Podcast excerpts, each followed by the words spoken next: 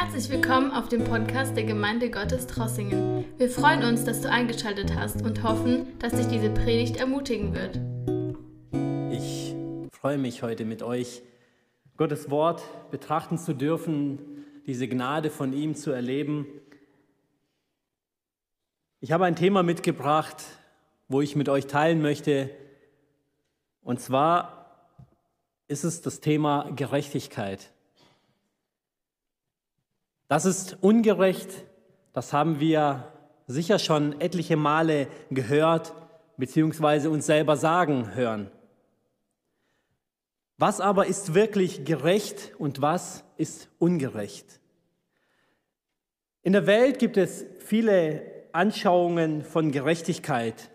So reden wir über soziale Gerechtigkeit, wir reden über ökologische Gerechtigkeit, Generationsgerechtigkeit. Vertragsgerechtigkeit, Regelgerechtigkeit und Chancengerechtigkeit. Das sind nur ein paar, die ich herausgepickt habe, um zu zeigen, wie vielfältig es in der Welt der Gerechtigkeit einhergeht. Gerechtigkeit hat in der heutigen Sicht der Menschen oder ist in der heutigen Sicht der Menschen ein Thema, das stark polarisiert. Wir reden gerne von sozialer Gerechtigkeit und stellen fest, dass die Schere zwischen arm und reich immer drastischer auseinandergeht. Wir reden von Kinder- und Rentenarmut. Wir reden über Mindestlohn und Klimagerechtigkeit, die sich über Generationen hinweg auswirkt. Die junge Generation wirft der Alten vor, die Welt zerstört zu haben, mit der sie dann klarkommen müssen. Das ist ungerecht. Das Ganze zieht sich immer zu einem nie enden wollenden Thema weiter. Die Debatten scheinen unaufhörlich zu sein. Ist Gerechtigkeit erreicht, wenn alle gleich viel verdienen? Wenn alle die gleichen Bildungsangebote bekommen? Ist unser Strafrecht gerecht? Oder ist es vielleicht zu lasch? Vielleicht ist es sogar zu hart. Ist es gerecht, wenn viele Christen dieser Welt, obwohl sie dem König der Könige angehören, Kinder des Höchsten sind, oftmals schlechter leben und ein Leid ertragen müssen wie die Kinder der Welt? Wir sehen viele Dinge in unserem Leben, in unserer Umgebung, in unserer Gesellschaft als ungerecht. Wir sehen Gerechtigkeit und gerecht oft aus einer Perspektive, die, ich möchte schon fast sagen, egoistisch geprägt ist.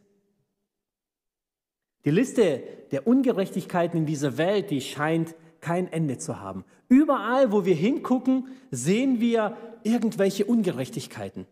Wir können kein Thema mehr ansprechen, wo wir nicht irgendeinen Punkt finden, wo, wo jeder für sich irgendwo aus seiner Perspektive heraus etwas rauspicken könnte, wo er sagt, das finde ich aber ungerecht. Das würde ich jetzt anders machen wollen oder anders haben wollen. Was also ist denn überhaupt Gerechtigkeit? Ich glaube, wir haben einen kleinen Einblick bekommen, dass Gerechtigkeit aus menschlicher Sicht oft anders interpretiert wird, als wir es gerne hätten. Es gibt viele verschiedene Auslegungen von Gerechtigkeit in der Moderne. Wir reden von Tauschgerechtigkeit, wir reden von Gebergerechtigkeit, aber gibt es auch eine Gerechtigkeit, die wir als Christen auch aus der Bibel nehmen können? Wie sieht also Gerechtigkeit überhaupt aus? Gibt es sie? Nun, im Alten Testament, wenn wir von vorne beginnen, dann sehen wir, wie das Unrecht gleich von Beginn an zutage trägt. Der Sündenfall, der wird von den Menschen gemacht und Gott straft sie schon von vornherein. Er verdammt sie aus dem Paradies und er legt ihnen Leiden auf, die über die ganzen Generationen des, der Menschheit hinweg zu tragen sind. Wir lesen über einen Turmbau zu Babel, den Gott stoppt, den Menschen die Sprachen verwirrt und sie über die Welt hinweg zerstreut.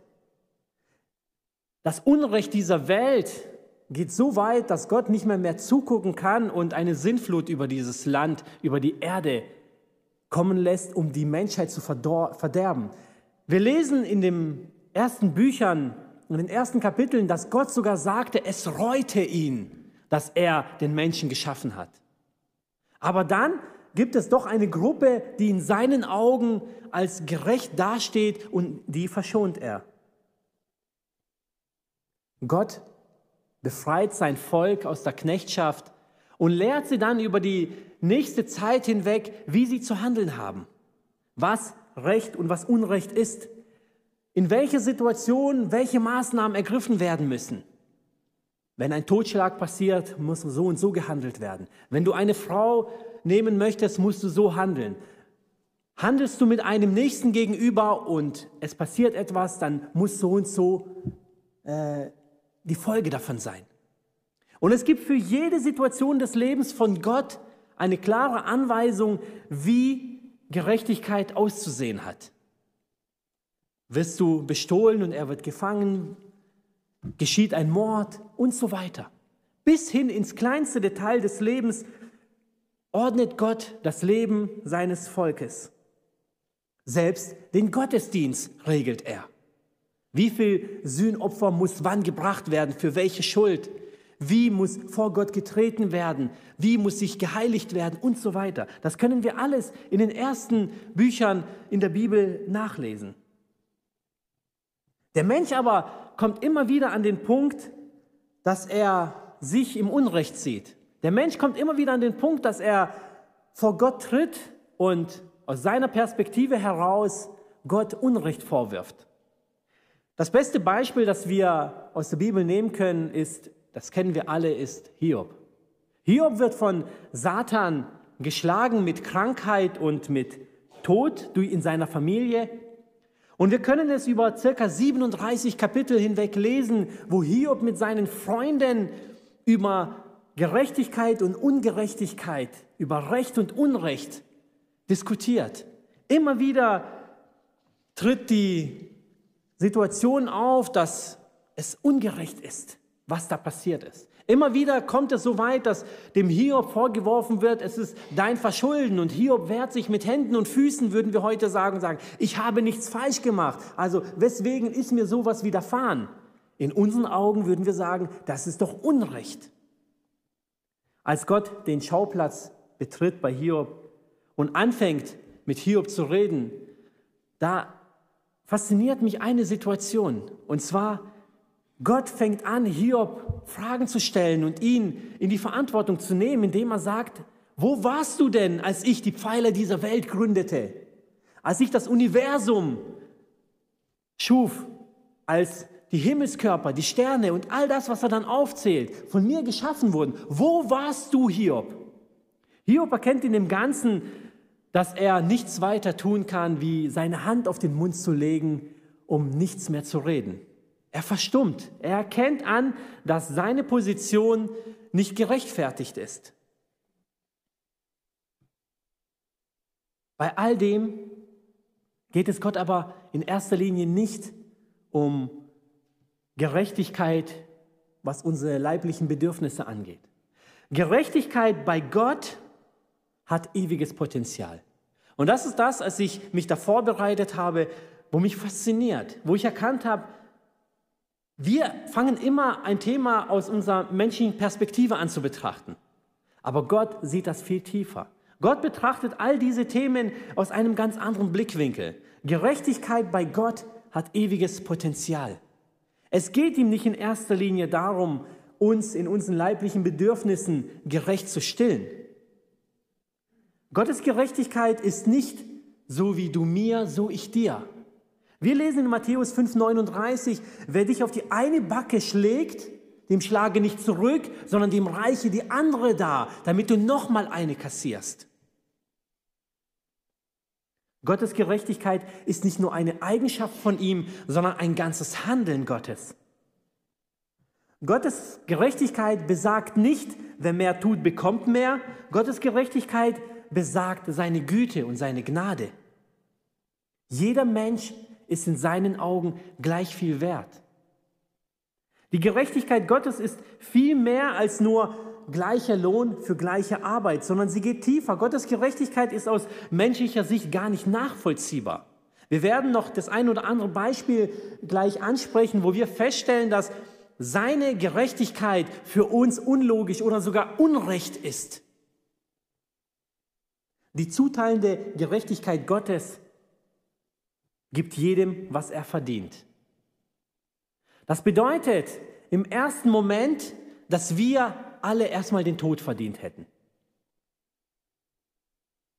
Aber, und darauf kommen wir gleich zurück, die, die sich zu Gott wenden und sein Angebot annehmen, die rechtfertigt er.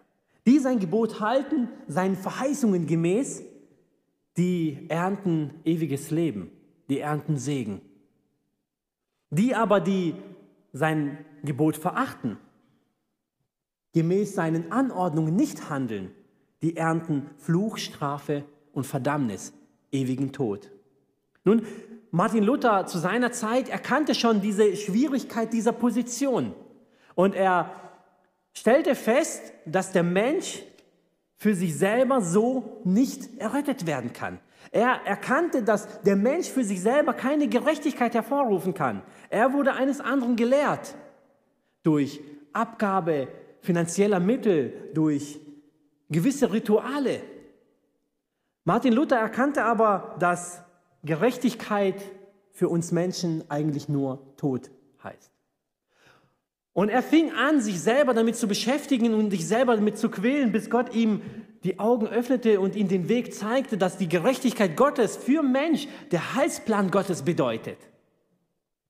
Nun, wir müssen eins verstehen, dass Gott keine Freude daran hat, seine Schöpfung zu verderben. Er hat keine Freude über strafende Urteile. Im Gegenteil, er hat Freude daran, seine Schöpfung, seine Geschöpfe zu erretten. Zum Beispiel lesen wir in Hesekiel 33, 11, so spricht zu ihnen, so wahr ich lebe, spricht Gott der Herr, ich habe keinen Gefallen am Tode des Gottlosen, sondern dass der Gottlose umkehre von seinem Weg und lebe. So kehrt nun um von euren bösen Wegen. Warum wollt ihr sterben, ihr vom Haus Israel? Ein ganz klares Signal, dass Gottes Liebe über dem hinausgeht, was wir verstehen. Jesaja 55, 7 lesen wir weiter. Der Gottlose lasse von seinen Wegen und der Übeltäter von seinen Gedanken und bekehre sich zum Herrn. So wird er sich seiner erbarmen und zu unserem Gott, denn bei und zu unserem Gott, denn bei ihm ist viel Vergebung. Gott gibt Gerechtigkeit. Gott rechtfertigt, weil er einen Heilsplan entwickelt hat, weil er einen Heilsplan auf diese Welt gebracht hat. Ich möchte mit euch noch zwei weitere Verse lesen, und zwar aus Römer Kapitel 3, die Verse 22 bis 24. Da steht geschrieben, ich rede aber von der Gerechtigkeit vor Gott, die da kommt durch den Glauben an Jesus Christus zu allen, die glauben. Denn es ist hier kein Unterschied. Sie sind allesamt Sünder und ermangeln des Ruhmes, den sie bei Gott haben sollten und werden ohne Verdienst gerecht aus seiner Gnade durch die Erlösung, die durch Jesus Christus geschehen ist. Apostel Paulus redet hier von der Gerechtigkeit. Ich aber rede von der Gerechtigkeit, die vor Gott, die da kommt durch Glauben an Jesus Christus. Also halte ich mal fest, Gerechtigkeit kommt von Gott allein. Gerechtigkeit erlangen wir nur durch Glauben an Jesus Christus. Jeder Mensch braucht die Gerechtigkeit vor Gott ohne Unterschied. Gerechtigkeit hat nichts mit Rechtsansprüchen zu tun, sondern mit Gnade. Wir können vor Gott nicht gerecht werden durch uns selber. Unsere Gerechtigkeit vor Gott hat keinen Bestand. Ich möchte euch mal ein Beispiel erzählen. Meine Eltern waren mal unterwegs auf einer Reise mit dem Auto und mein Vater war am Steuer und er hielt sich die ganze Zeit an die Geschwindigkeiten. Ich weiß nicht genau, wie lange sie fuhren, aber es war eine recht lange Strecke. Zum Schluss schon, sie waren in etlichen Staus involviert und zum Schluss schon war es ihnen so träge, dass sie, mein Vater die Geschwindigkeit erhöht hat. So wie es sein muss, wurde er natürlich geblitzt.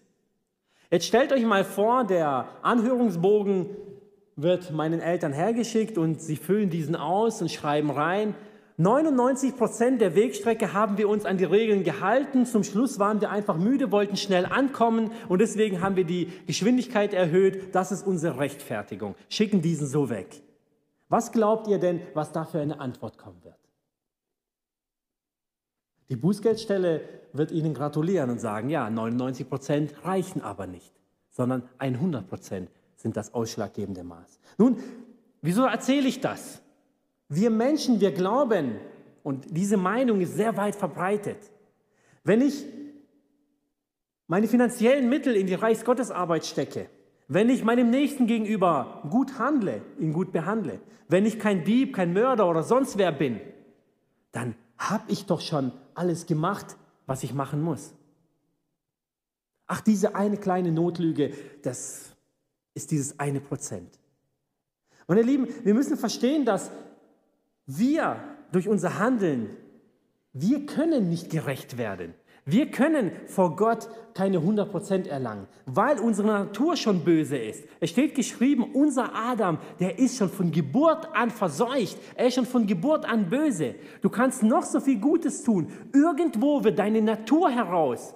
Das hat nichts mit dir persönlich zu tun, sondern deine Natur wird aus dir heraus sprechen, aus dir heraus handeln. Sei es durch irgendwelche Emotionen, Handlungen, sei es durch irgendwelches Beleidigtsein oder andere zu beleidigen. Es sind manchmal die Kleinigkeiten, die wir persönlich sogar übersehen. Wir von Natur aus haben gar keine Möglichkeit für Rechtfertigung. In Lukas 18, 9 bis 14 lesen wir, wie zwei Männer vor Gott treten. Ein Pharisäer und ein Zöllner. Sie stehen vor Gott und der Pharisäer kommt her und betet zu Gott und sagt, Herr, ich danke dir, dass ich nicht so bin wie diese Welt. Ich danke dir, dass ich nicht so bin wie dieser Zöllner, der da steht. Ich faste zweimal die Woche und verzehnte alles, was ich einnehme, was ich erwerbe. Also nicht nur den Verdienst, sondern all das, was sie sogar kaufen, verzehnten sie nochmal Gott. Er in seinen Augen rüstet sich mit seinem Leben. Er rechtfertigt sein Leben durch seine Taten. Nun, der Zöllner steht abseits, er traut sich nicht mal in den Mittelpunkt zu treten, versteckt sich irgendwo, neigt sein Haupt und ruft zu Gott und sagt, Herr, sei mir Sünder gnädig. Wir lesen in der Schrift, dass nur einer von diesen beiden gerechtfertigt wird. Was glaubt ihr denn wer? Ganz sicher nicht der Pharisäer, aber aus menschlicher Sicht wäre das doch das ideale Beispiel. Genau solche sollten doch unsere Reihen in der Gemeinde füllen. Die, die gut mitarbeiten, die, die zwei Tage die Woche fasten, die, die für sich selber nicht genug, für sich selber nicht äh, all diese Güter für sich selber äh, äh, verinnerlichen wollen, sondern alles verzehnten. Aber Gott sieht es aus einer anderen Perspektive. Dieser Stolz und dieses hochmütige Verhalten, diese schlechte Natur, die dieser Pharisäer hat, die sind ein Dorn im Auge für Gott. Dieser Zöllner aber, der erkennt, dass er selber verloren ist, der erkennt, dass er selber für sich selber keine Rechtfertigung an den Tag bringen kann. Der erkennt, dass es Rechtfertigung für ihn nur bei Gott gibt der wird von Gott gerechtfertigt. Unsere Art der Gerechtfertigung entspricht nicht den göttlichen Verheißungen oder Vorstellungen. Wer von uns könnte für sein Leben Gerechtfertigung hervorwirken? Nun, wir brauchen vor Gottes Gericht keine Angst mehr zu haben, denn Gott hat schon Gericht gehalten mit seinem Sohn für uns. Gott hat für uns schon Gerechtigkeit erlangt. Womit hätte Zachäus verdient, dass Jesus in sein Haus kommt? Wir lesen diese Geschichte in Lukas 19, Kapitel, äh, Kapitel 19, Verse 1 bis 10. Womit hätte der verlorene Sohn verdient, dass sein Vater ihn wieder aufnimmt, ihn zu einer Sohnschaft wiederbringt, nicht nur als Tagelöhner oder Knecht?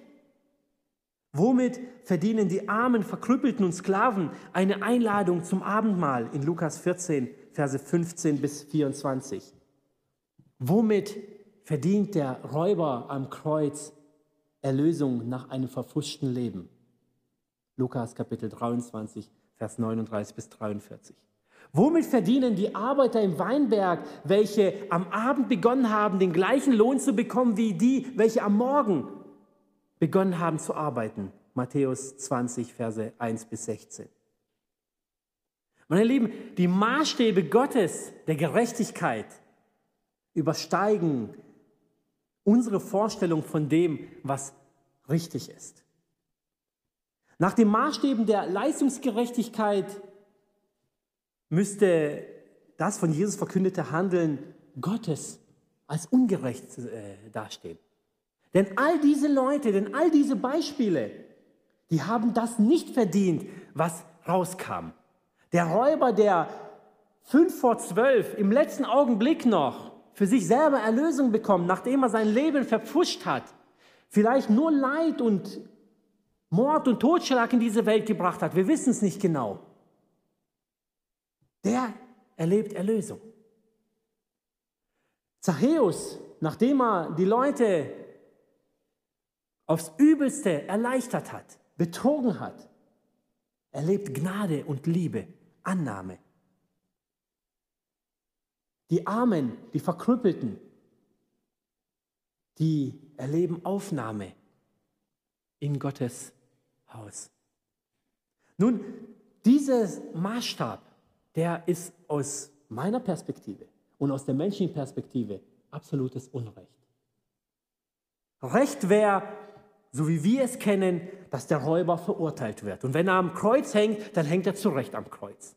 Recht wäre, wenn Zachäus erwischt wird bei seinen Betrügereien, dass er dafür bestraft wird. Ja, er hat einen Teil seines Vermögens hergegeben. Aber ist das Strafe genug?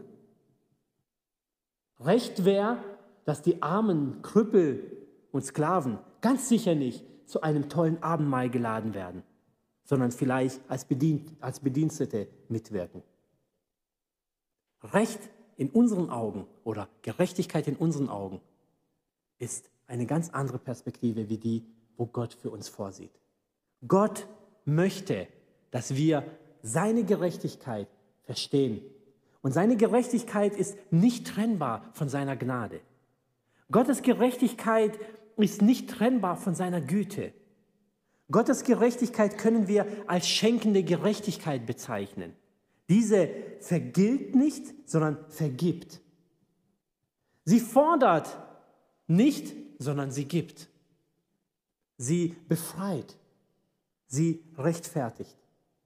Meine Lieben, ich glaube, dass Gott heute zu uns spricht, damit wir verstehen, dass wir nicht nach Gerechtigkeiten dieser Welt suchen und streben sollten, sondern dass wir uns dem hingeben, was er uns anbietet. Dass wir erkennen, dass Gottes Gerechtigkeit, wie ich es zu Beginn gesagt habe, eine, ein ewiges Potenzial hat. Ein Potenzial, wo wir nur aus geistlich, mit geistlichen Augen verstehen können. In dem Moment, wo wir verstehen, äh, in dem Moment, wo wir Gottes Gerechtigkeit mit dieser, mit dieser Welt in Einklang bringen wollen, werden wir scheitern. Gottes Gerechtigkeit uns gegenüber sieht so aus, dass er seinen Sohn ein, als ein heiliges Lamm auf diese Erde gegeben hat. Als jemand, der die ganze Schuld dieser Welt auf sich genommen hat. Als jemand, der keine Fehler gemacht hat als jemand, der die göttliche Situation von oben verlassen hat. Wir lesen es, dass er es nicht für, wie für einen Raub festhielt in Knechtgestalt, nicht als König, als Herrscher auf diese Erde zu kommen, sondern in Knechtgestalt auf diese Erde zu kommen, um uns zu dienen, um uns ein Beispiel zu geben und zu guter Letzt nicht einfach nur ein Tod zu sterben, sondern einen grausamen Tod zu sterben. Das Schlimmste, was es zu der damaligen Zeit gab, das nahm er auf sich. Er wurde nicht einfach nur gekreuzigt, sondern er wurde davor gefoltert bis aufs Übelste. Wir lesen, dass sein Angesicht nicht zum Anschauen war. Man erkannte ihn nicht mehr als Mann. So verschlagen wurde er für uns. Diese Rechtfertigung, und das ist Gerechtigkeit aus Gottes Perspektive. Das ist Gerechtigkeit aus seinem Blickwinkel. Das ist Gerechtigkeit, die er für uns erwirkt hat. Und ich glaube, wenn wir uns das vor Augen halten, wenn wir uns nicht diesen schönen Jesus vor Augen halten, sondern diesen zerschlagenen Jesus, den, den man vielleicht aus der heutigen Perspektive nicht mal mehr angucken könnte, weil es so grausam aussehen würde. Dieser Jesus ist Gerechtigkeit pur.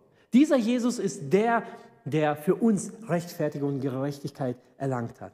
Und ich glaube, wenn wir das verinnerlichen, wenn wir das unserem Nächsten gegenüber auch weitergeben, dann verändert sich unsere Haltung. Dann verändert sich unser Leben. Dann verändert sich unsere Sichtweise zu vielem. Dann verändert sich die Perspektive zu vielem, was uns in unserem Leben betrifft. Und ich glaube daran, ich bin überzeugt davon, dass wenn wir aus Gottes Sicht anfangen zu sehen und anfangen mit seinen Gedanken zu denken, die er uns hinterlassen hat, wir stehen nicht als Gott da, sondern mit dem, was er uns gegeben hat, indem wir in seine Gegenwart treten und uns von ihm verändern lassen, dass unser Leben eine Wende haben wird, gerade in der heutigen Zeit. Ich glaube daran, dass es diese Notwendigkeit hat, dass wir diese Notwendigkeit haben, wirklich sein Wort zu nehmen. Und ich muss in meinem Leben feststellen, wir versuchen regelmäßig Predigten zu hören in unserer Freizeit und ich muss weiß nicht, ob es vielleicht nur mir so geht oder, aber ich muss erkennen, dass immer wieder in letzter Zeit ganz viel darüber geredet wird, wie wichtig und wertvoll Gottes Wort ist. Das Fundament unseres Lebens. Das Fundament für unseren christlichen Wachstum. Und ich finde es so wichtig und so bemerkenswert, wie Gott gerade in der letzten Zeit redet, mit so einfachen Dingen. Es müssen keine großen Prophetien geschehen. Diese Prophetien, die haben wir hier. Und wenn wir anfangen, hier drin zu lesen und wenn wir anfangen, das als unser tägliches Brot zu nehmen, als unsere Nahrung, die uns aufbaut und uns am Leben erhält, dann glaube ich, dass wir Veränderungen erleben werden. Und ich glaube daran, dass auch wirklich ein Wandel geschehen wird in unserer Gesellschaft, beginnend in unserer Familie, in unserer Gemeinde, in unserer Umgebung hier. Ich glaube daran. Und dafür hat er uns sein Wort hinterlassen. Dafür versammeln wir uns hier, damit wir von seinem Wort berührt werden, dass er zu uns spricht. Das ist Gottes Wort, das heute zu uns spricht. Amen. Ich möchte damit schließen und wir können noch ein Lied singen und dann werden wir den Gebetsteil haben.